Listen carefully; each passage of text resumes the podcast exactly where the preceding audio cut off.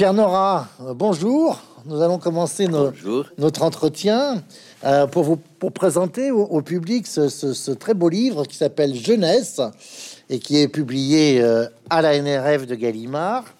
Alors ça fait cela fait 20 ans qu'Antoine Gallimard vous avez fait promettre amicalement d'écrire vos mémoires et vous les lui avez livrés, écrivez-vous, avec un peu, avec beaucoup d'humour, avec un peu de retard. Ça, on le constate à, la, lecture de la fin de votre livre.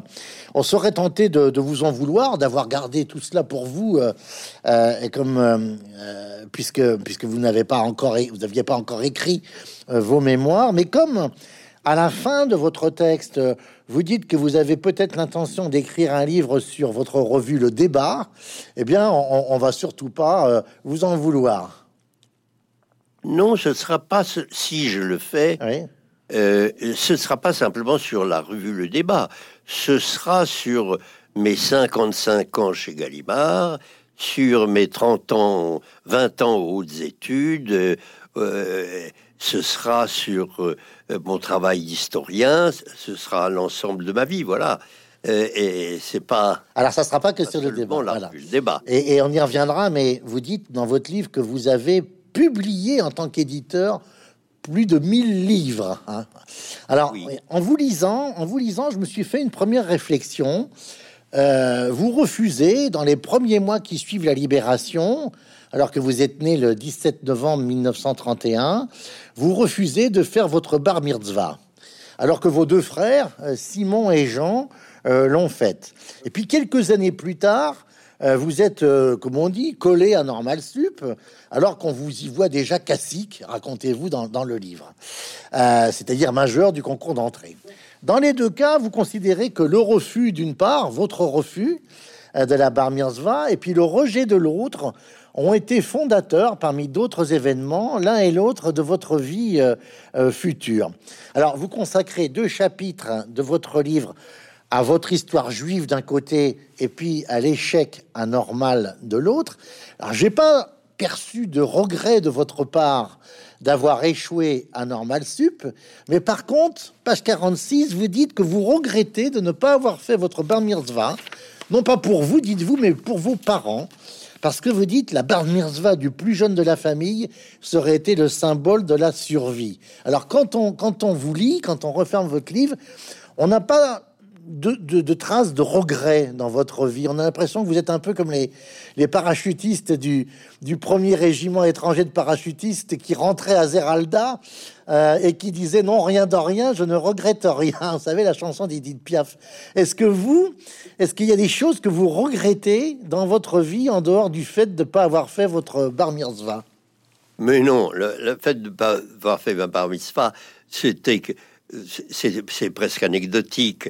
il se trouve simplement que c'était à la rentrée après la libération et que j'avais vécu la guerre euh, dans le Vercors en enfant juif euh, plusieurs fois persécuté et, et donc euh, je savais ce que c'était. J'avais vécu du lourd si j'ose dire.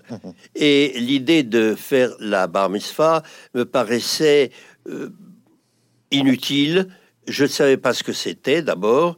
Et les souvenirs que j'avais de la pratique du judaïsme par cette bourgeoisie euh, super assimilée d'avant-guerre qui consistait à mettre euh, euh, pour Rosh Hashanah des, des, mouchoirs noués aux quatre points en guise de kippa, si vous voulez, et de manger de la pomme et du miel euh, à satiété, parce que c'était très bon.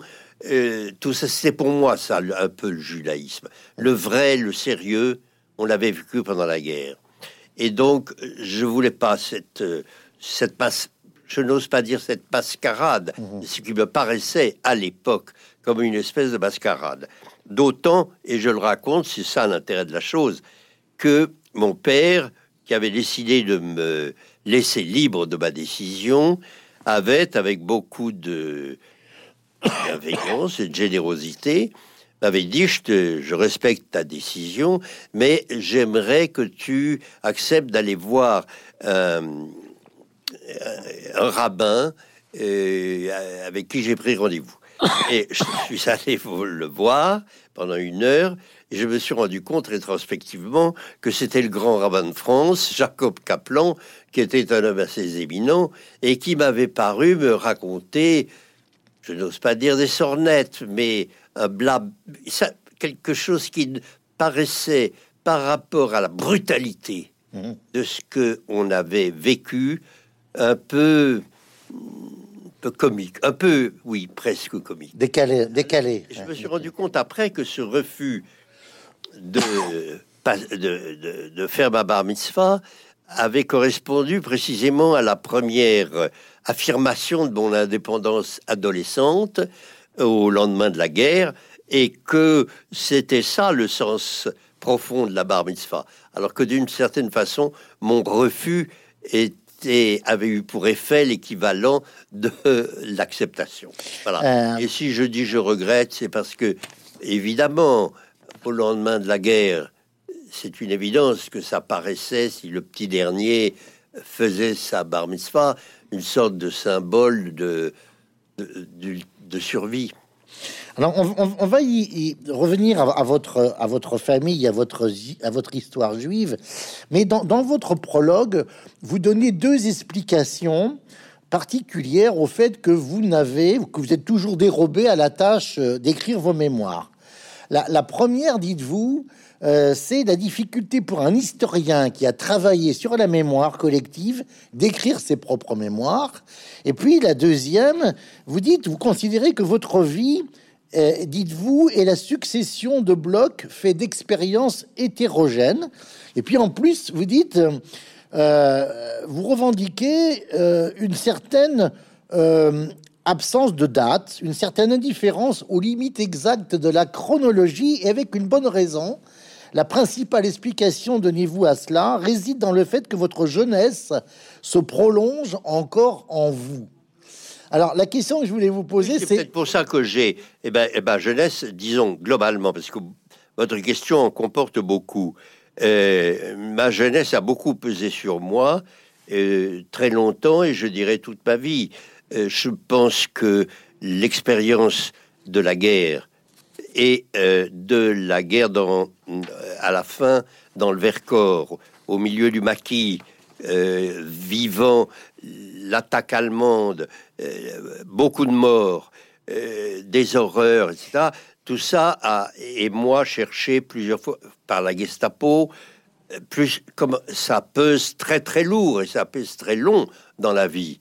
Euh, justement, je raconte que juste après le retour, mon père s'était vu confier à l'hôpital Rothschild où il était chef de service d'un service d'urologie euh, des photos que les reporters euh, dans les camps avaient ramenées, mais avaient ramené aussi avec pour eux le typhus et venaient mourir à l'hôpital.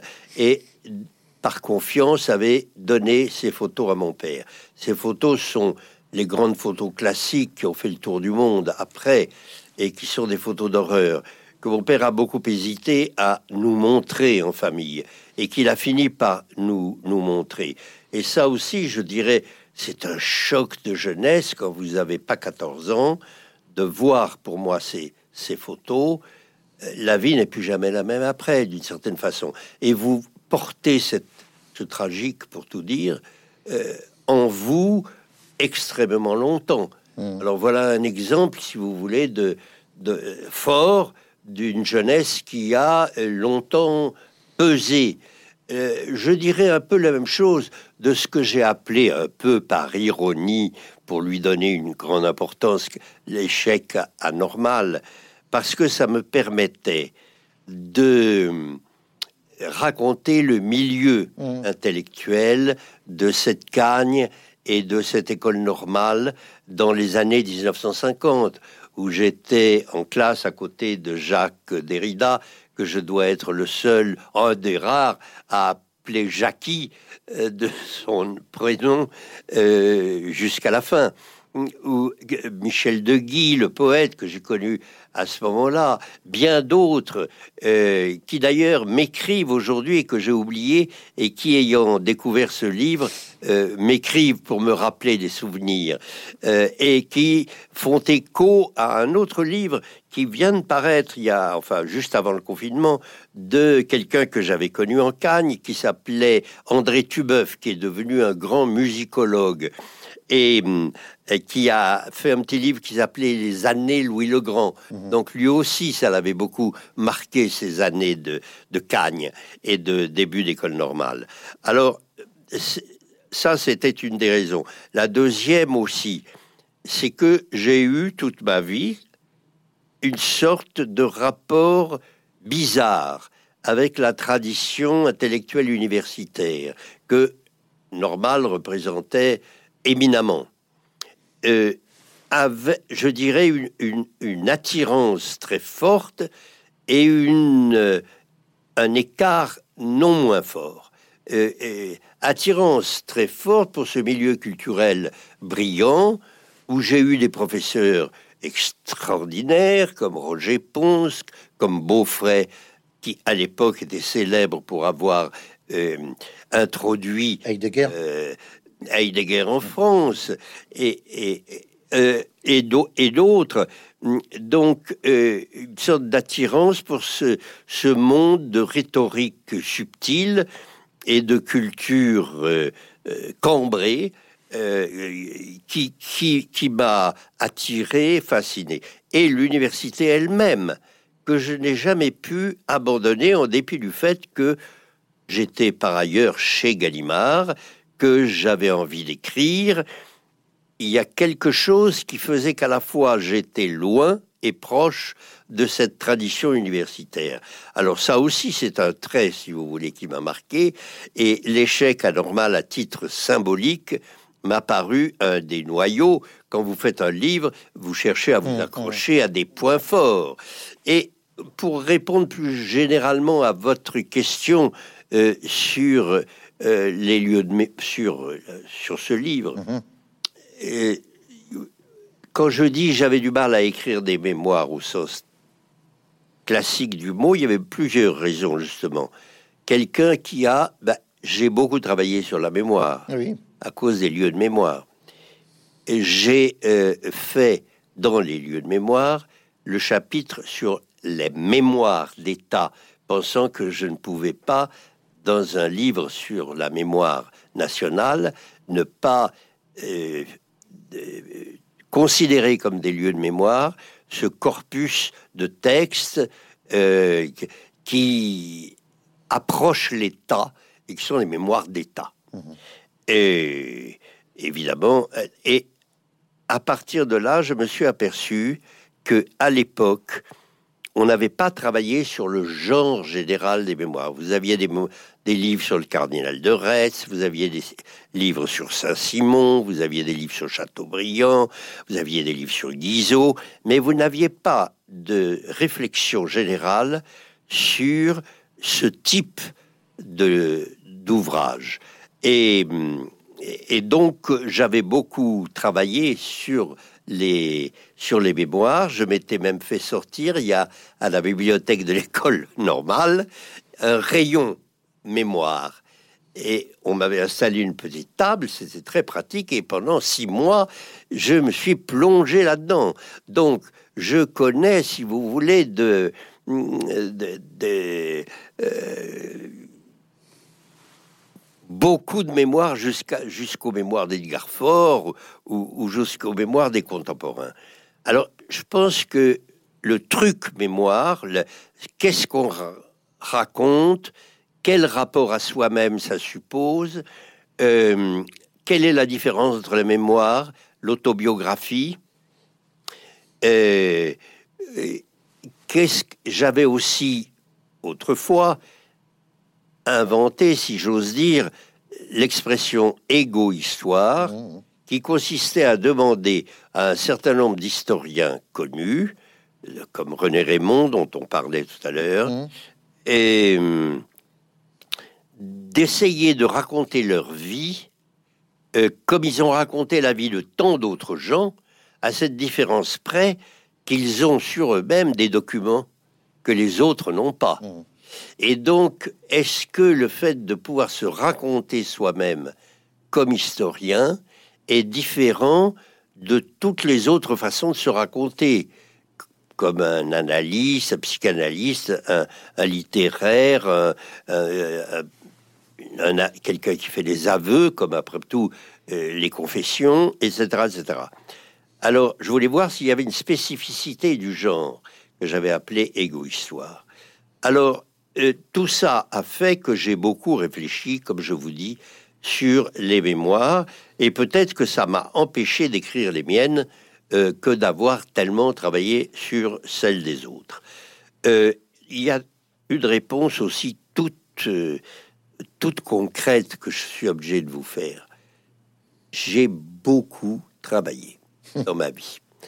J'étais directeur d'études à l'école des hautes études j'ai faisais les lieux de mémoire, je publiais à peu près 15 à 17 gros livres dans, chez Gallimard, dans les bibliothèques des histoires, bibliothèques des sciences humaines, etc. Je faisais avec Marcel Gauchet et Christophe Pomial accessoirement le débat, le débat, débat mhm. euh, tous les deux mois. Mhm. Et euh, vous savez, une revue de ce type, de ce niveau, de cette qualité, demande un travail énorme. Mm. Nous n'étions que deux et demi, si j'ose dire, avec Pomian pour faire la revue et une secrétaire. La plupart, quand, si vous regardez les, les, comités éditoriaux, revues, il y a 14 personnes. Donc, c'est un travail énorme et une vigilance de l'extérieur qui est tout à fait contraire à l'introversion que suppose d'écrire soi-même, d'écrire sur soi, d'écrire sur mmh. son passé. Mmh. Euh, euh, donc, j'avais éternellement reculé. Et je vais même vous confesser, il a fallu que le débat s'arrête mmh. Pour que je me mette tout de suite à écrire cette jeunesse qui effectivement ne sont pas des mémoires traditionnelles, sont un mélange de lieux de mémoire, d'égo-histoire, et qui en fait relèvent très spontanément de ce que je ne voulais pas, mais que c'est devenu, c'est ce qu'on appelait autrefois un roman d'apprentissage. Oui, c'est ce que vous dites. Tout le 19e siècle, on a vu énormément, mhm. c'est-à-dire des livres, qui, des, des mémoires de ce qui vous a fait ce que vous êtes des grandes expériences et aventures euh, que vous avez traversées et qui ont et qui vous ont forgé. Alors, si moi je euh, réfléchissais à ces aventures, il y avait grosso modo la guerre, incontournable. Il y avait l'après-guerre, les études, le, le quartier latin, l'école, le, les études, bref, supérieures, qui se concentraient autour de cette histoire de normal, mmh.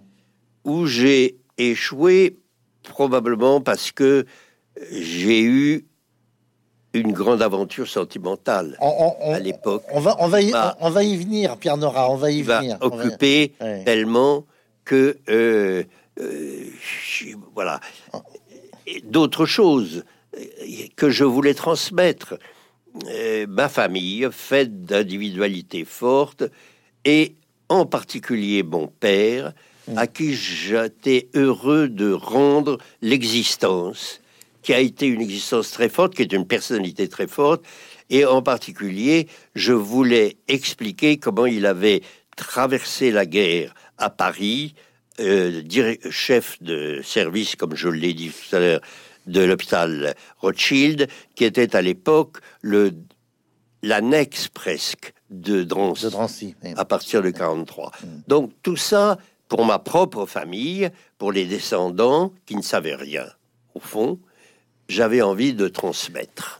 alors, merci d'avoir fait cette, présentation finalement. Je termine là sur vos, sur vos mémoires parce que euh, en vous lisant et en, lisant ce que vous écrivez à propos de votre intention dans l'écriture des lieux de mémoire, hein, vous dites euh, il s'agissait de, de défamiliariser dans les lieux de mémoire des choses comme le drapeau français, la Marseillaise, et vous dites euh, j'ai donné la priorité à l'historiographie, c'est-à-dire à, l'histoire de l'histoire. Et vous dites, c'est ce qu'on a appelé, c'est ce que j'ai appelé euh, de l'histoire au second degré. Et, si je peux me permettre par analogie, on peut presque dire que vos mémoires, ce sont des mémoires au second degré, d'une certaine façon, parce que parce que c'est. Eh ben, c'est très juste que vous dites. Je l'ai senti en l'écrivant. Oui, mais ça, ça, ça, ça Pas voulu. Mais il y a un va-et-vient entre le présent et le passé lointain. Oui. Euh, et effectivement, je, chacun de ces chapitres aurait pu faire un livre entier. Et il a fallu précisément le confinement et le temps qui passait pour que je fasse très vite en disant bon, mais je ne ferai pas un chapitre sur, je ne ferai pas ça en plusieurs tomes il faut que j'aille à l'essentiel. Alors, alors, on, va. Vous avez, vous avez parlé de votre famille. Je voudrais qu'on consacre un petit peu de temps à, cette famille qui est quand même extraordinaire. Alors, on, va se limiter à, à, la famille, euh, j'allais dire euh, biologique, hein, euh, de votre papa et votre maman et de vos et de vos deux frères et votre sœur. je dis quand même que votre père a été un, un très grand combattant de la Première Guerre mondiale. Hein, d'ailleurs, on va, on, va, on, va, on va évoquer un peu cela tout à l'heure. Euh, c'est un, euh, euh, c'est un médecin qui va d'ailleurs recommencer ses études à, la sortie de la guerre. Et il n'avait pas l'internat. et il, a été il a été mobilisé quand il avait l'externat. Et, vous, vous, dites qu'il fait une guerre de 7 ans hein, euh, euh, entre sa mobilisation. Ben, il a été mobilisé en, 1912. C'est ça. Et, libéré, son service. et libéré en 19. Hein. Et puis au moment où il devait être démobilisé, après deux ans, hmm. il, il y a eu la guerre et il a été démobilisé en 19. Alors il épouse la fille aînée d'une famille où il y a quatre filles, il s'appelle Julie, ça c'est votre maman, Julie Lehmann. Hein. Alors les relations entre les beaux-frères, euh, Meyer, Bloch d'un côté, et puis, et puis votre papa, c'est moyen, bon voilà. Euh, mais euh, la figure de votre père, alors il va y avoir quatre enfants, Simon, votre grand frère, que on connaît très bien, Simon Nora, hein, le profil du, haut fonctionnaire euh, prestigieux qui a 10 ans de plus que vous, son, plus, son jeune frère Jean, euh, qui va être un, grand euh, gastro-entérologue, et puis votre sœur Jacqueline, qui a 3 ans de plus, de plus que vous. Hein. Et, alors, je voudrais revenir à, votre papa parce que on, a le sentiment, quand, on, lit au début votre livre, que, cette bourgeoisie euh, juive, comme vous dites, est très assimilée, hein, euh, correspond aussi au fameux proverbe yiddish heureux comme un juif en France, hein, euh, considéré comme très bien. Mais votre papa a une sorte de pressentiment, parce que dès 37-38, il cherche, pas trop loin de Paris, je dis pas un endroit pour se planquer, mais un endroit pour être tranquille. C'est ça, hein, quand même. Pour abriter sa famille. Oui, voilà, voilà. Il était persuadé depuis 33 euh, que, depuis l'arrivée de Hitler au pouvoir, mmh. que on allait à la catastrophe, mmh. que il allait y avoir la guerre, mmh. euh, et que euh, tous les Français seraient envahis, peut-être, et que, en particulier, les Juifs, évidemment, seraient persécutés. Et donc, il avait voulu une sorte, en effet, appelons-le tout ce que vous voulez, château Lafrousse, de là où mettre en tous les cas sa famille mhm. euh, à la à l'abri, tandis que lui n'avait jamais bougé de son poste quoi qu'il arrive. Mhm. Et, voilà, effectivement, il, nous a installés dans une euh, à 60 km de Paris, qui aujourd'hui est à une heure, mais qui à l'époque, par les chemins creux, pas, mmh. et euh, pas macadamisés, euh, paraissait assez loin de Paris. pour pour nous abriter. C'est à côté de, c'est à côté de Houdan, c'est ça. Hein c'est pas très loin de Rambouillet. Hein, voilà. Ah, Alors, vous, vous, dites que vous avez une relation finalement très tendre avec votre papa parce que vous dites c'est presque une relation d'un grand-père affectueux, confiant, parfois presque complice. C'est-à-dire que euh, euh, vous, vous, vous, avez d'une certaine façon euh, retrouvé votre papa plutôt dans, dans, la dernière partie de sa vie parce que effectivement il a quand même vécu des choses très très très lourdes. Et, et en particulier il y a un passage extraordinaire alors, moi, j'ai découvert, euh, il a été euh, le compagnon de combat de Xavier Vallat. Hein, euh, le Xavier Vallat, alors, je vous laisse nous présenter Xavier Vallat, hein, mais c'est une histoire incroyable. Vallat est un homme dont le seul nom est associé à l'antisémitisme français le plus violent mmh, mmh. et qui a été entre 41 et 42 commissaire aux affaires juives euh, et donc responsable de certaines rafles, comme la rafle des notables, par mhm. exemple, que ma compagne euh, a, et que raconté. Et que j'ai eu le, euh, plaisir de présenter. En décembre 1941. Mhm. Alors, il se trouve que mon père était compagnon de Xavier Vallat pendant la guerre et qu'ils ont subi tous les deux des, une guerre atroce. Pendant la guerre 14-18, hein, pendant la guerre 14-18. Oui, oui, la guerre de 14-18. Et qu'ils ont noué une de ces amitiés qui transcendent mm. tout le reste. Quand des hommes ont vécu des situations de l'extrême comme ils ont vécu, ça les lie. D'autant que, euh, bon, pendant une attaque allemande, Xavier Vallat était resté dans les lignes euh, intermédiaires et sous la mitraille, euh, dans la boue, dans la nuit, euh, mon père étant à la fois le médecin du, bataillon et très jeune, qui avait 22 ans, 23 ans, euh, et est allé le chercher. Et donc il lui a sauvé la vie parce qu'il l'a soigné et il l'a amené à l'arrière où il a été opéré, etc. Alors ça, ça noue des liens, tout ça. Mmh. Ensuite, ils étaient tous les deux, ils se voyaient, au, euh, au déjeuner combattants. combattants de, des chasseurs alpins. C'était, mmh, dans les chasseurs alpins. Et quand vous avez fait, c'était dans la Somme, dans la bataille mmh. de la Somme, qui n'était pas, mmh. pas la plus drôle. Ils avaient fait le chemin des dames, ils avaient fait une guerre euh, vraiment, vraiment très dure. C'est rare d'avoir la médaille militaire et la croix de guerre, ce qu'avait mon père au lendemain de la guerre quand vous avez 25 ans ou 26 ans. Et, et, voilà. Et Xavier Vallat n'était pas antisémite. Il l'est devenu dans les années 30. Mmh. C'était un nationaliste chrétien qui euh, a été de plus en plus nationaliste et de plus en plus chrétien, et qui voyait le problème juif comme un, problème national à résoudre. Mmh. Euh, qu'en faire euh, puis, bon, et qui avait, en tous les cas, vis-à-vis des anciens combattants en général, une sorte de respect, euh, qui évidemment se portait sur mon père aussi. Bon. Et alors, quand il est devenu euh, antisémite, mon père a cessé de le voir, et, euh, et, lui aurait dit en 1936, au moment où Xavier Vallat a lancé cette fameuse interpellation euh, sur ce vieux, c'est vraiment une date historique. Monsieur le président du Conseil, c'était Léon Blum qui venait d'être président du Conseil, euh, que votre nomination, c'est la première fois que ce vieux pays gaulois sera gouverné par un juif. Euh, et mon père lui avait dit, en le retrouvant, paraît-il, si j'avais su, je t'aurais laissé où tu étais. Mmh. ils se sont pas beaucoup revus pendant la guerre. Il n'empêche que mon père est la première personne que Xavier Bala a euh, euh, convoqué euh, quand il a été nommé commissaire aux affaires juives pour, dans l'idée de lui faire faire ce qui est devenu l'UGIF, c'est-à-dire l'Union générale des Israélites de France, comme une sorte de communauté mmh.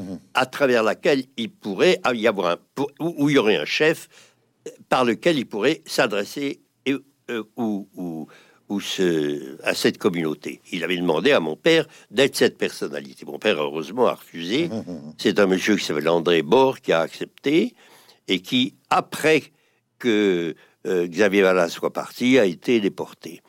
Euh, euh, quand, et, alors, quand mon père, Xavier Vallat a, a certainement protégé de certaines rafles mon père pendant cette période de un an où il a été aux, affaires juives. Et quand il a cessé, quand il a dû partir, il est venu voir mon père en lui disant Écoute, euh, maintenant c'est un épouvantable salaud. D'arquet de Pellepoix. D'arquet de Pellepoix, qui ne te fera pas de cadeau et je ne pourrai rien pour toi. Rejoins ta famille à Grenoble et si tu veux, on essaiera de te faire passer la zone libre, puisque euh, la zone libre séparait euh, les deux France, si j'ose dire, occupée et pas occupée. Et mon père euh, est resté néanmoins. Il était à ce moment-là, d'ailleurs, déjà dans le, réseau de résistance de Libération Nord. Xavier Vallat le savait probablement très bien. Mhm. et, et, et, et, il a il a pu survivre grâce à ce réseau et puis par une autre aventure. L'affaire de Mario. Qui mérite. Que, vous racontez, qui est passionnante, qui est passionnante aussi. C'est quelqu'un qui l'informe. extraordinaire. Alors. Euh, mais, mais, mais quand même, enfin, euh, en 47, votre père est très courageux à l'automne 47, car il va témoigner dans le procès en haute cour euh, de Xavier Vallat. Il va témoigner. Vous, vous, avez, il y a une scène qui est très émouvante dans votre, dans votre livre. Vous dites que vous entendez votre père dans votre appartement à, Paris euh, faire les 100 pas la nuit parce que il, se demande s'il peut aller témoigner. Enfin, et, il y va. Et parce que imaginez-vous qu'il retrouvait après la guerre sa femme et ses deux fils aînés qui avaient été dans la résistance, dans le maquis, dans le Vercors, tous les deux. Et, avec cette mentalité de jeune gens dont il avait été privé pendant quatre ans, donc renouer avec ses enfants pour euh, lui était, était capital. Euh, or, pour ses enfants, mes deux frères aînés, voilà. des c'était pas envisageable. C'est invraisemblable. Ne, ne pouvait même pas se. Alors, il n'avait pas vécu ce que, ce que mon père avait vécu avec lui, et il ne savait probablement pas non plus que Xavier Vallat les avait, l'avait probablement protégé pendant la guerre, et qu'il lui devait quelque chose comme. Ils se tenaient tous les deux, chacun avait sauvé l'autre à un moment donné. Ça crée quand même des liens. Mais, mais, mais Pierre Nora, Pierre Nora en, en lisant cette histoire incroyable de, votre papa, la relation avec Vala, il m'est revenu, alors vous allez dire les choses ne sont pas comparables, mais vous avez certainement en tête euh, la, réflexion de François Mitterrand en 94, quand on lui met... Euh, euh, quand on, quand on le, le, met en, question sur son, son, engagement pendant la Deuxième Guerre mondiale, Vichy, etc., ses relations avec un certain nombre de, de, vichistes très haut gradés, euh, Mitterrand répond vous ne pouvez pas comprendre aujourd'hui, ce temps appartient à ceux qui l'ont vécu. Donc vous, vous êtes un grand historien, un immense historien. Est-ce que vous comprenez pas. Est-ce que, vous comprenez que c'est que c'est compliqué pour ceux qui ont vécu des choses aussi terribles et complexes euh, dans, il, y a, il y a 60 ans, 70 ans, 80 ans, de se faire réévaluer, j'allais dire aujourd'hui, avec le risque de l'anachronisme forcément? C'est vrai, c'est fatal. C'est oui, euh, il y a peut-être des, beaucoup de différences entre les deux situations que vous évoquez, mais euh, en tous les cas, je me souviens, pour revenir à, à mon père, qu'il ne pouvait que hésiter beaucoup. Et et se dire est-ce que j'y vais, est-ce que j'y vais pas? Et finalement, sur le moment, mes frères ont désapprouvé hautement, mhm. et c'était presque au bord de la rupture, même avec leur père.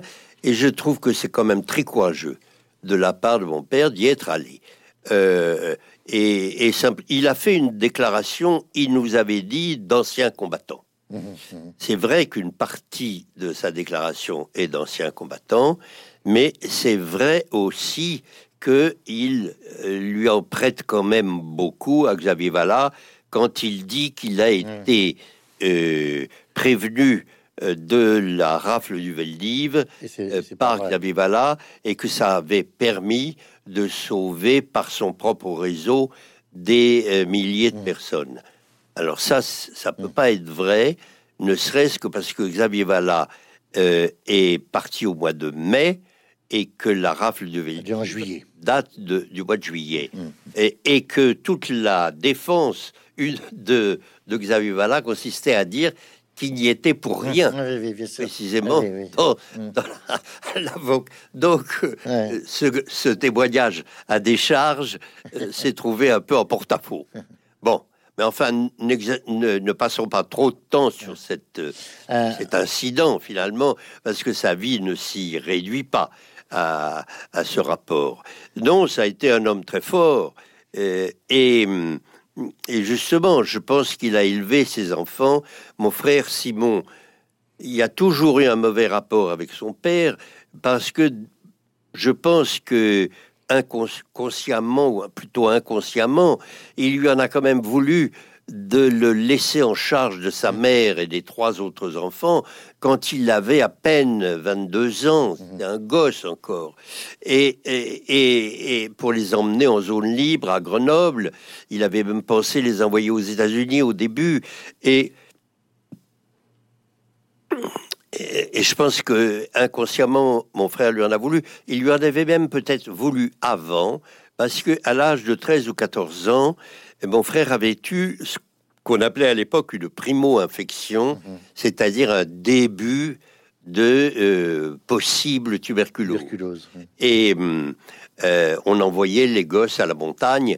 À ce moment-là, il a envoyé mon frère euh, donc dans une étrange institution où j'ai le portique, le portique, le portique. Le portique qui lui-même mhm. mérite d'être. Oui, vous en parlez. Oui, bien sûr, bien sûr. Voilà, parce que c'était un euh, dirigé par un monsieur qui s'appelait Charles Juillet, qui était probablement un vieil anarchiste de droite ou de gauche, on ne sait pas très bien, qui avait été une tentative de faire de la philo, prof de philo, il avait dû échouer à l'agrégation, partir à Madagascar, devenir tuberculeux lui-même, rentrer et donc chercher à la montagne un poste de travail euh, pour, comme les primo-tuberculeux.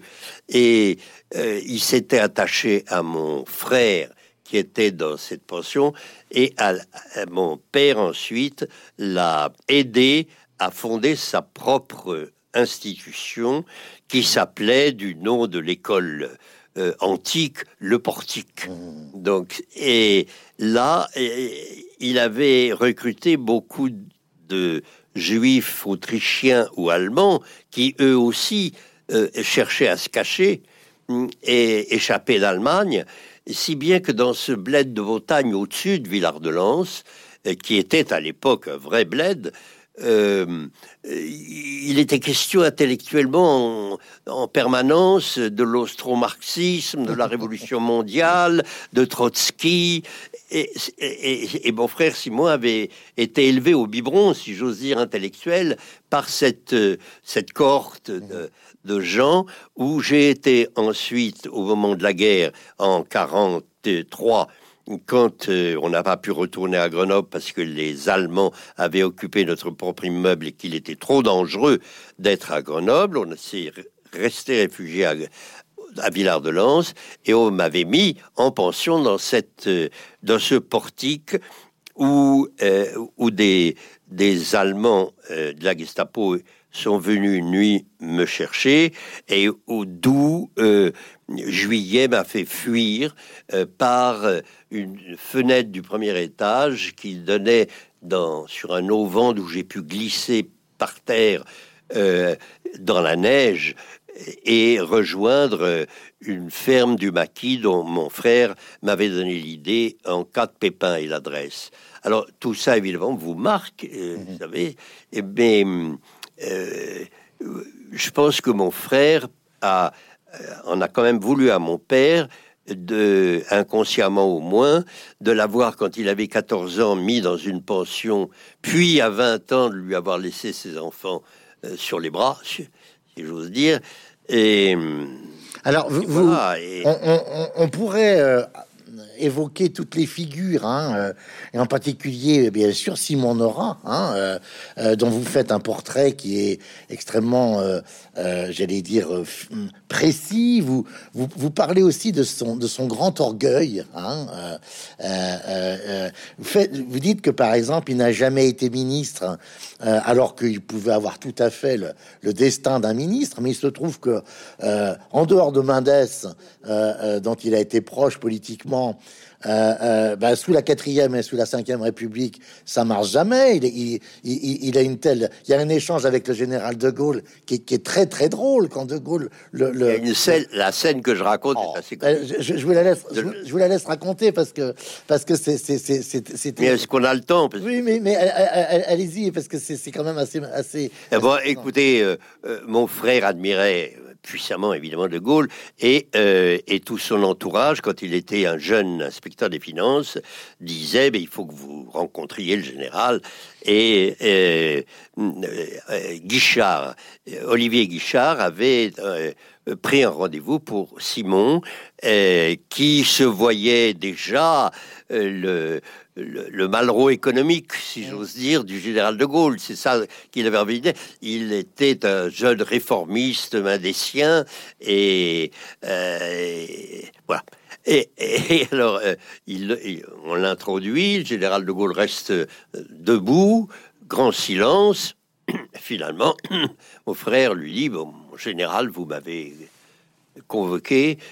Le général de Gaulle lui dit, Apprenez, monsieur l'inspecteur des finances, que le général de Gaulle ne convoque personne, il reçoit qu'il demande.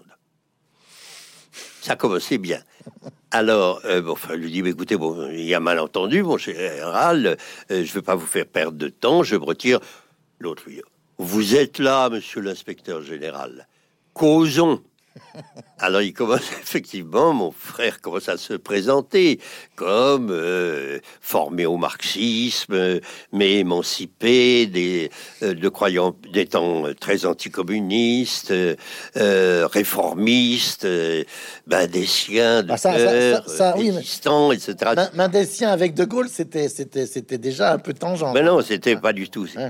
Et, et De Gaulle euh, l'interrompt plus tôt pour commencer son propre monologue qui a été reproduit 100 fois sur la décadence de la France depuis 1870, euh, que la guerre de 14 n'avait été gagnée que par l'aide des Alliés, et que 40 avait vraiment donné, etc., etc., et que depuis c'était le, ça allait qu'à un cas jusqu'à ce qu'une personnalité euh, exceptionnelle puisse infléchir l'histoire dans une volonté, mais qu'autrement la France allait, etc. Bon, alors comme c'était un peu la fin de l'entretien, mon frère lui dit bon, si je comprends bien, monsieur, mon général, euh, hmm, des gens comme moi n'ont plus qu'à entrer à la trappe. Et le général lui dit en ce qui me concerne, monsieur l'inspecteur des finances, je n'y vois pas d'inconvénient. C'était la fin de leur rapport. Il n'a pas été bien avec, euh, ben, ben, avec euh, non plus euh, Pompidou, hmm. parce qu'il était justement recruté par Chaban-Delmas, hmm. Premier ministre, avec Delors, hmm. et donc Delors et mon frère était les, l'appui de gauche de, de, de, de Chaban-Delmas, tandis que les appuis de, de Pompidou étaient de droite. C'était euh, Juillet, Pierre Juillet. Et Garot. Pas confondre avec l'autre, Charles. Et, Pierre Juillet et Marie-France Garot. Et donc, euh, ça pouvait pas marcher avec Pompidou. Et il est parti pour devenir directeur général du chez Hachette mais la direction générale de chez Hachette était tenue, tout Hachette, et le, banquier était le banquier de euh, Paribas, euh, qui a financé aussi la campagne de Giscard, euh, si bien qu'il a foutu dehors mon frère Simon dès que euh, Giscard est arrivé au pouvoir. Puis il y avait entre Giscard et mon frère une affaire de cœur, de cœur. C'est aperçu à ce moment-là de, cœur. C'est que Léon, belle personne, élégante et, euh, et qui avait été la, chef de cabinet de Mendes, de Mendes euh, avait été fiancée dans sa jeunesse à Giscard d'Estaing, dont elle était la cousine. C'était Léon Georges Léon Georges Picot. Léon Georges Picot, mhm. exactement. La grande famille. Et la grande famille des Georges Picot. Enfin. La grande famille Troisième République. Bien sûr, Georges Picot.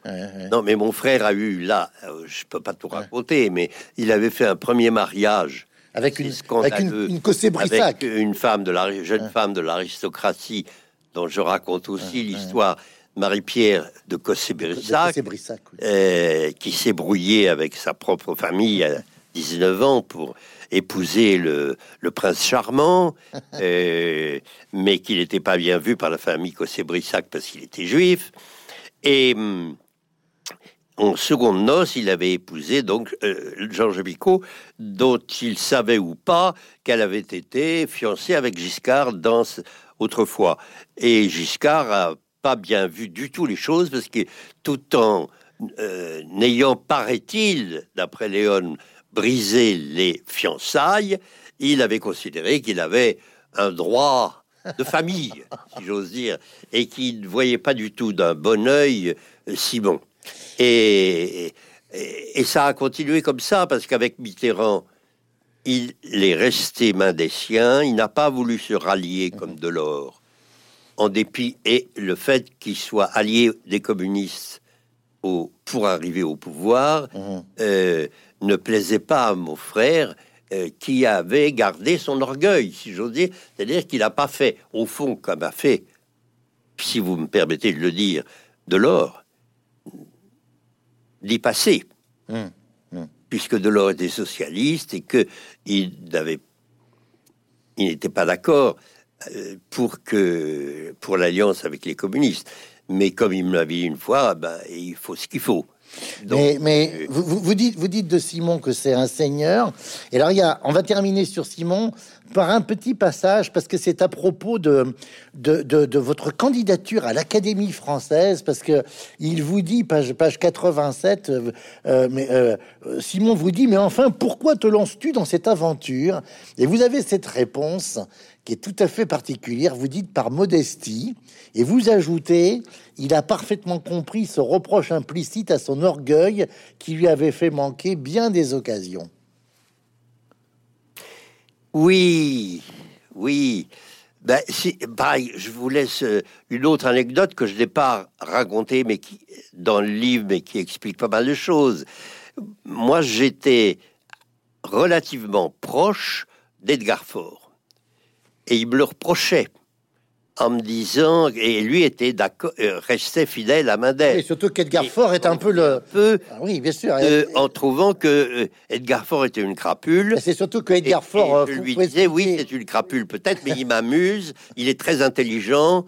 On, rigole beaucoup entre nous, on parle de toutes choses, il est très cultivé, et tout ça, Mendes est mortel d'ennui, etc., etc. Et ça lui plaisait pas tout ça.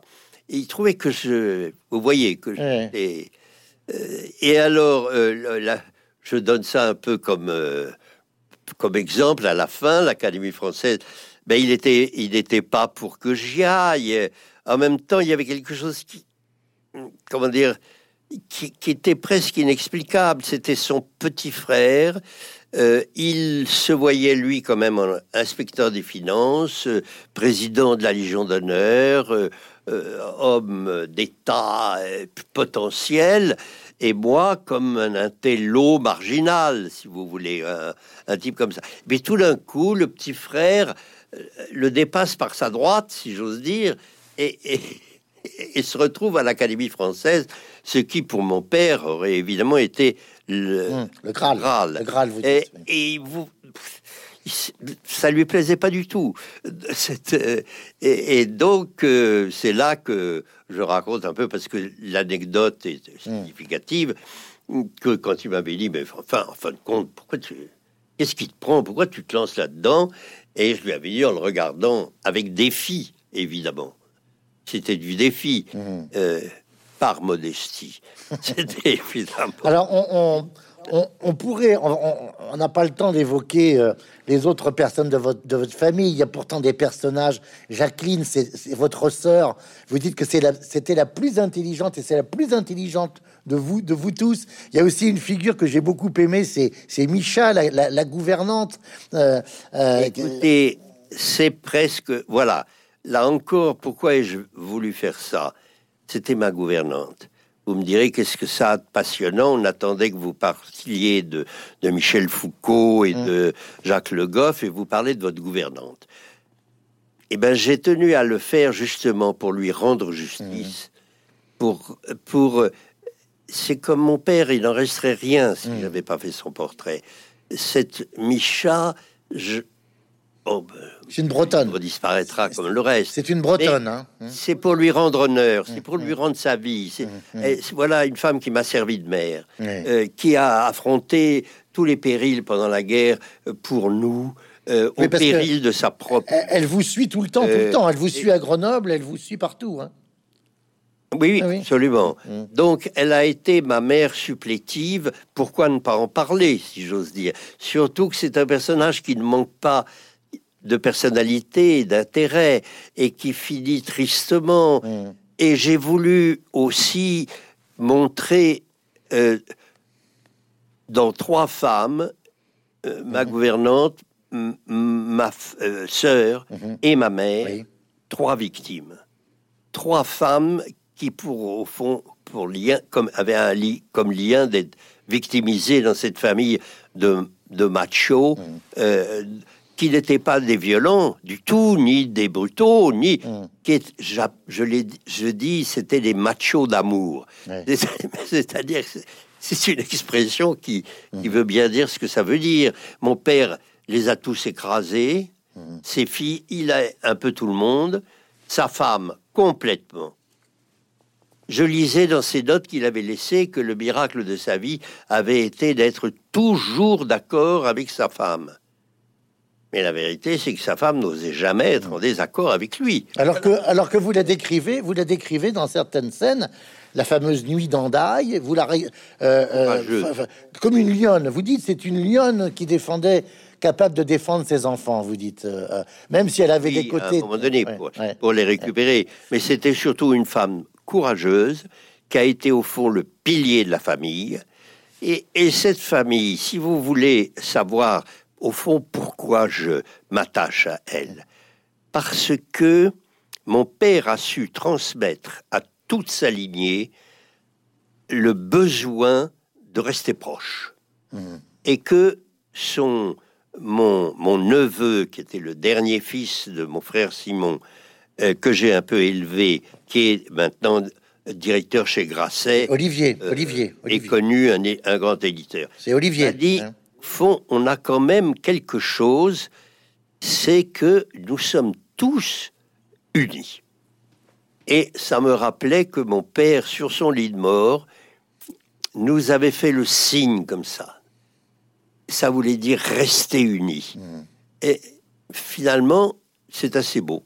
Et vous avez, vous avez d'ailleurs euh, un peu sur la, même vous dites, ça serait presque un rêve pour mon père s'il voyait ça. Vous avez-vous réussi à reconstituer une sorte de communauté autour de la cour des haies, euh, avec plusieurs maisons? Enfin, c'est très, très, très, saisissant de voir ça. Vous dites même, euh, et au milieu de tout ça, d'ailleurs, euh, Anne Sinclair qui, qui, est un peu comme une reine au milieu de tout ça. Alors, on n'a pas le temps de, rentrer dans les détails d'autres chapitres, mais il y a quand même un, chapitre que je voudrais évoquer avec vous. C'est à propos de, votre histoire juive. C'est la grande rencontre que vous avez eue avec euh, quelqu'un dont vous dites que c'est peut-être un des meilleurs historiens de la question juive, l'américain Joseph euh, euh, Haïm Yerushalmi, hein, que vous avez rencontré à l'occasion d'un colloque à Royaumont, dites-vous, et vous rentrez dans un travail tout à fait considérable.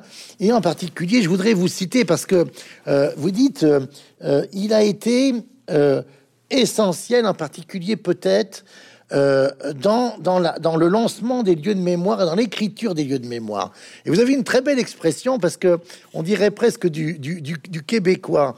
Vous dites euh, les Juifs euh, sont, ont pris conscience de leur histoire quand ils ont cessé d'être une mémoire. Les Français sont tombés en mémoire. Comme les Québécois disent, je suis tombé en amour. Hein. Les Français sont tombés en mémoire en cessant d'être une histoire.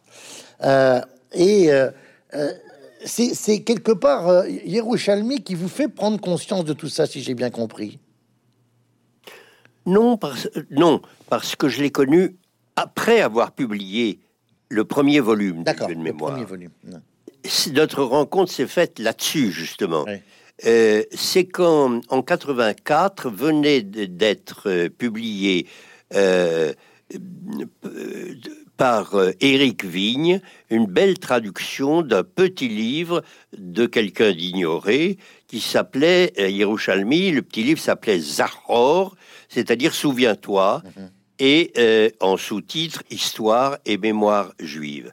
À l'époque, ça paraît bizarre à dire, mais les, le mot mémoire n'était pas utilisé pour parler de la mémoire et on ne s'interrogeait pas beaucoup sur les rapports de la mémoire et de l'histoire parce qu'on considérait que c'était la même chose. Mmh. L'histoire, c'est la mémoire de l'humanité. Et, et, donc, euh, moi, je m'étais lancé quand même, je n'ose pas dire le, le, premier, mais parmi vraiment les premiers, à réfléchir à la mémoire euh, et à publier cette ce monument quand même, mhm. euh, dont le premier volume sur la République euh, lançait les lieux de mémoire, avec une grande introduction sur les différences de la mémoire et de l'histoire, euh, et sur les raisons pour lesquelles la France, qui avait une grande histoire, était en train, dans ces années 80, de métaboliser, si j'ose dire, son histoire en mémoire. Et euh, on parlait plus que de la mémoire nationale ou de la mémoire d'une certaine minorité ou d'une autre.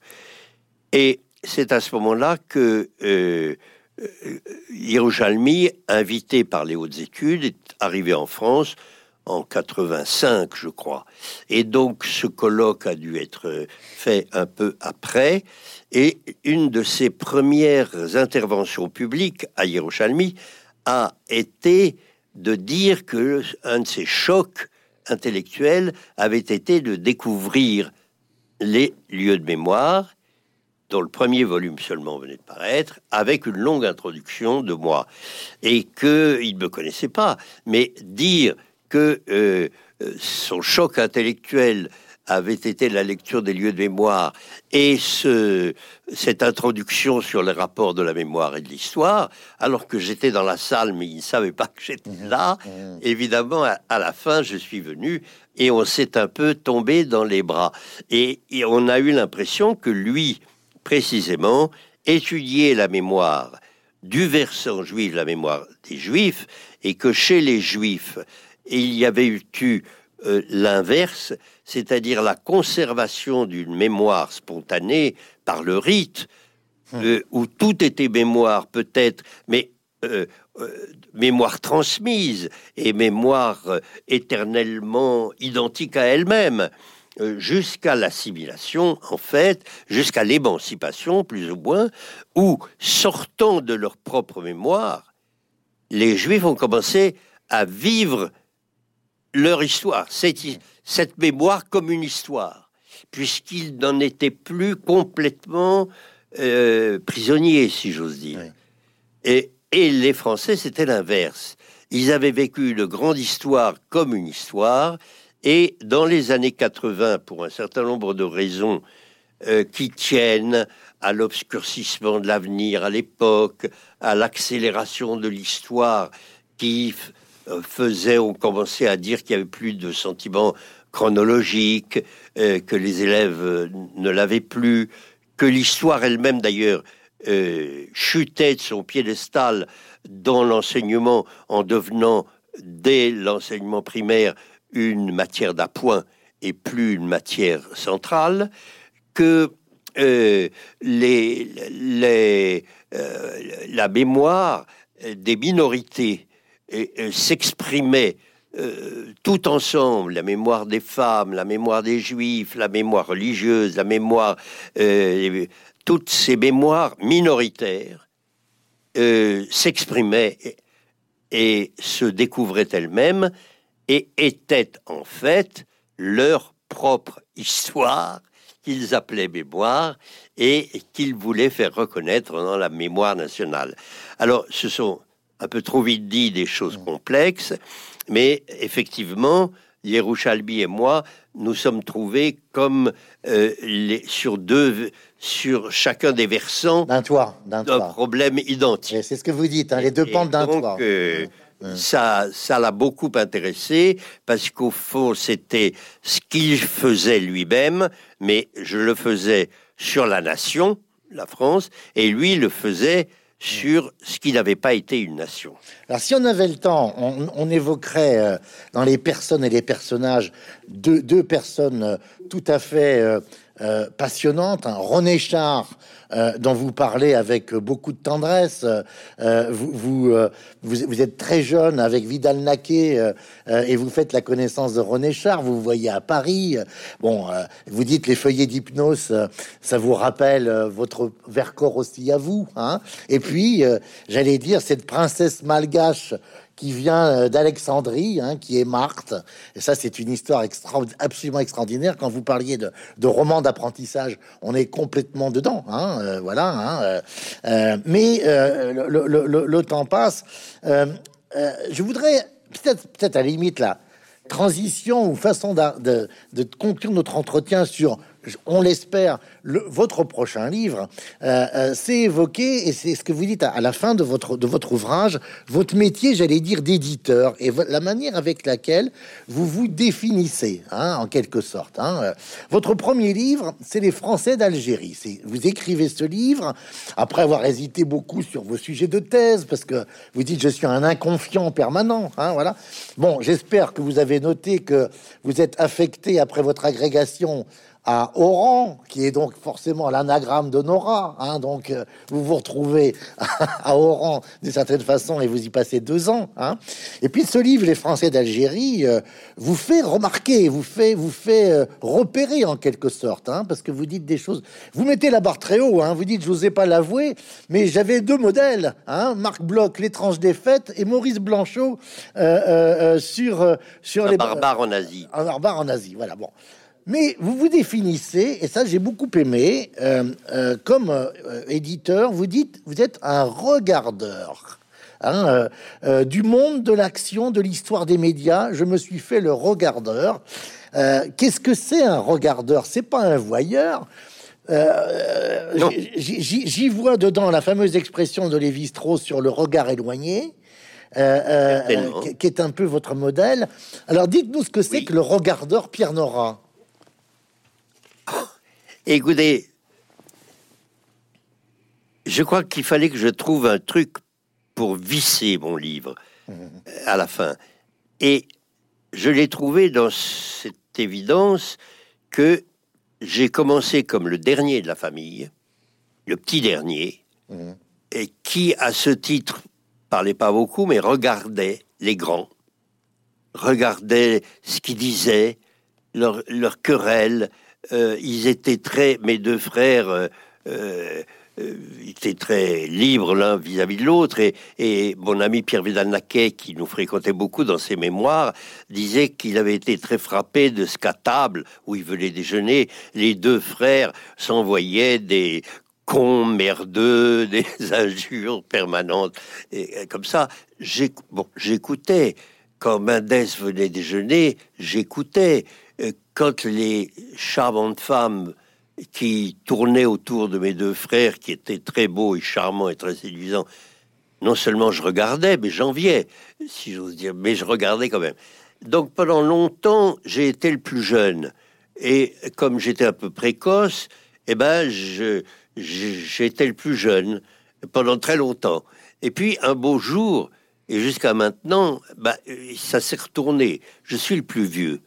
Il sont presque tous morts. Heureusement, j'ai encore ma sœur. Mhm. Mais tous ceux dont je parle, c'est d'un monde évanoui, mhm. d'une famille qui n'est plus, euh, et que j'ai voulu justement essayer de faire revivre. Euh, et euh, après avoir été le, le plus jeune, ben, je suis le plus vieux. Et, ça m'a fait une sorte d'obligation et de nécessité de témoigner. Alors, le regardeur, c'est quand même celui qui regarde et écoute plus qu'il n'agit lui-même, qui euh, profite de ce qui se fait autour de lui, mais n'y participe pas vraiment. J'ai jamais, à part la guerre d'Algérie, je me suis jamais engagé en politique, par exemple, parce que cette espèce d'action en politique ne me dit rien. J'aime la commenter, la regarder en historien, et au fond, je me suis aperçu que tout ce que j'avais fait était d'être un peu extérieur à l'action elle-même. Hmm. Après tout, quand vous êtes historien, j'ai cette formule un peu provocatrice, vous regardez le temps passé, euh, vous... Hmm. Euh, mais au sens fort du mot, le temps qui passe, le hmm. temps. Euh, quand vous êtes éditeur, vous travaillez beaucoup avec les auteurs, beaucoup d'entre eux n'auraient jamais fait le livre sans vous, qui ne, comment dire, qui, n'apparaissait pas. Mmh, mmh. Et, euh, Mais vous vous comparez. J'ai très souvent pensé à la phrase de mon père, euh, chirurgien, qui disait du drame opératoire, le malade ne connaît jamais que la longueur de la cicatrice. eh bien, d'un livre, l'auteur, souvent, pas toujours, ne, ne se souvient pas même de la, de la cicatrice. Il l'a fait tout seul, il n'a pas été opéré. Et mais mais vous, vous, vous, un chirurgien invisible. Vous vous comparez, vous, vous comparez, pardon, vous comparez à, un grand couturier comme un metteur en scène, mais euh, vous n'êtes ni la robe ni la pièce de théâtre. C'est ce que vous dites. Ben oui. Alors, ben je, je, voudrais terminer parce que bon. Euh, je suis pas tout à fait d'accord avec vous quand vous dites que vous êtes un homme sans opinion, parce que vous dites je suis un peu comme l'homme sans qualité de Robert Musil. Ah, bon, euh, je crois qu'on peut pas dire de vous que vous êtes un homme sans opinion. Euh, je pense que vous avez compris qu'il y a beaucoup d'ironie. Oui, oui, il y a de la distance, il y a de la distance. Mais il y, a, aussi, il y a aussi beaucoup d'émotions. On va terminer là-dessus parce qu'il faut attendre la, la 130e page, je crois. oui, pour, vous voyez, j'ai même mis un petit post-it bleu pour euh, comprendre qui est Elfège, hein, puisque c'est votre dédicace pour Elfège. Euh, alors, vous avez donné une très belle interview à, Jean Birnbaum euh, dans Le Monde, hein, où vous parlez un petit peu plus d'Elfège. C'est votre fils, hein, fils que vous avez eu avec Josiane Magnan, qui est un très grand chercheur biologiste à l'Institut Gladstone à, l'Université de Californie à San Francisco. Elfège, étymologiquement, ça veut dire, c'est El c'est le lumineux. Hein, euh, c'est ça. Hein. Qui, qui, a trouvé le prénom qui, qui, a trouvé le prénom, si c'est pas indiscret, parce que vous le dites. Sa mère, sa mère, sa mère, sa mère, qui était la, comment dire, fille d'une famille très nombreuse dont le père était majordome, euh, je crois, à un des châteaux de la Loire, dont le nom m'échappe mmh. maintenant, mais euh, qui, et elle a été donc élevée dans, dans ce, ces fresques, ce culte du Moyen Âge, et avait d'ailleurs fait une licence d'histoire du Moyen Âge. Et tous ses enfants, toute la famille, portaient des noms médiévaux. Alors, alors là, là, nom médiéval. je pense que votre livre, c'est la trace, hein, véritablement. Vous avez laissé une trace. C'est ce que c'est ce que vous expliquiez à l'instant à propos de votre famille. Et d'une certaine façon, tout ça, c'est c'est offert à Elfège parce que c'est lui qui, qui, qui, qui, vous perpétue euh, euh, très, très clairement, même si vous avez des neveux très nombreux. On en a parlé, on a cité un tout à l'heure, euh, Olivier Nora, dont vous avez cité, cité, le prénom. mais cette famille, elle est extraordinaire. Et, je voudrais peut-être évoquer la, la, la, la, sœur de votre papa, Aline. Euh, dont, votre père va dire que Alice, dont Alice. qu'elle est morte à, à Majdanek, hein, juste un des camps d'extermination qui est juste à côté de Lublin. Il se trouve que je connais ces camps pour y être allé à très nombreuses reprises. Et vous vous dites, ah je ne suis jamais allé à Auschwitz parce que j'avais trop peur de me noyer dans ce, dans ce gouffre et dans ce trou noir qui allait m'aspirer. Que dire de plus? C'est vrai. C'est vrai. Je, je, vous ai, je vous ai dit en commençant que j'avais toujours vécu avec ça. Et, et au fond, c'est je sais beaucoup de choses, j'ai lu beaucoup de choses, mais c'est si, vous faites l'expérience vous-même de suivre le destin de quelqu'un qui a été arrêté jusqu'au moment où il entre dans la chambre à gaz, vous vivez l'invivable. Si vous essayez vraiment de vous demander ce que cette personne a pu vivre dans, dans le train, à l'arrivée, au choix des... Puisqu'il y avait une partie qui restait, une partie qui était euh, brûlée tout de suite, qu'est-ce qu'il imaginait Suivez un peu l'état dans lequel vous êtes au bout de trois jours de train bondé, où vous déféquez, semblez, où vous ne mangez pas, tout ça, dans, dans quel état déjà vous arrivez, si vous arrivez. Et je je voudrais pas qu'on termine là-dessus, qui est vraiment le plus. Mais je crois que c'est voilà, qu'Auschwitz, si on y pense avec intensité, euh, la vie, on n'en revient pas. On reste je pense que c'est ça qu'a beaucoup vécu Claude Lanzmann mhm. et, dans Shoah. Oui, vous en parlez. Oui, dont j'ai été très proche. Et au fond, voilà pourquoi je n'ai jamais été euh, à Auschwitz.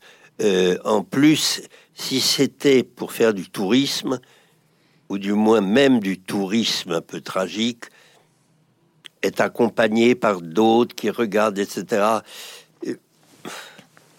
je sais pas, ça m'a toujours euh, euh, effrayé. Alors écoutez, on, va terminer sur, euh, sur une note effectivement très, très, très différente. D'abord, je, pense que vous allez être heureux de retrouver Pascal Horry, qui a été un de vos élèves et qui ah, parle très bien. Pas. Non, mais à, l'Académie française, à l'Académie française. Hein, oui, ben, je, je, fais plus que le retrouver.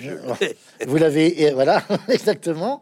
Donc, euh, euh, parce que j'ai eu le plaisir de présenter son dernier ouvrage, Qu'est-ce qu'une nation, dans les mêmes conditions que vous, euh, et, édité dans votre collection. Et puis, alors, je ne sais pas si vous, peut-être que je vais, je vais vous apprendre quelque chose. dans son dernier dictionnaire amoureux publié sur la géopolitique, Hubert Védrine a ces mots. Il dit euh, René Raymond revient et au secours Pierre Nora parce que il a besoin de figures comme vous par rapport à la compréhension de l'histoire. Voyez-vous, hein, c'est ce que dit Hubert Védrine qui euh, qui vous appelle à encore faire davantage. Voyez-vous, voilà. Donc euh, donc c'est je ne le savais pas, mais je, suis je, vous le je suis ravi, honoré. Alors donc on attend avec impatience votre vos mémoires au second degré de votre métier d'éditeur, des mille livres que vous avez publiés et, de cette revue magnifique qui s'appelait malheureusement, puisque c'est terminé, le débat. Voilà. Merci beaucoup, Pierre Nora. Merci. Et puis Merci à, vous de votre attention. À bientôt. Merci. Au revoir. À bientôt.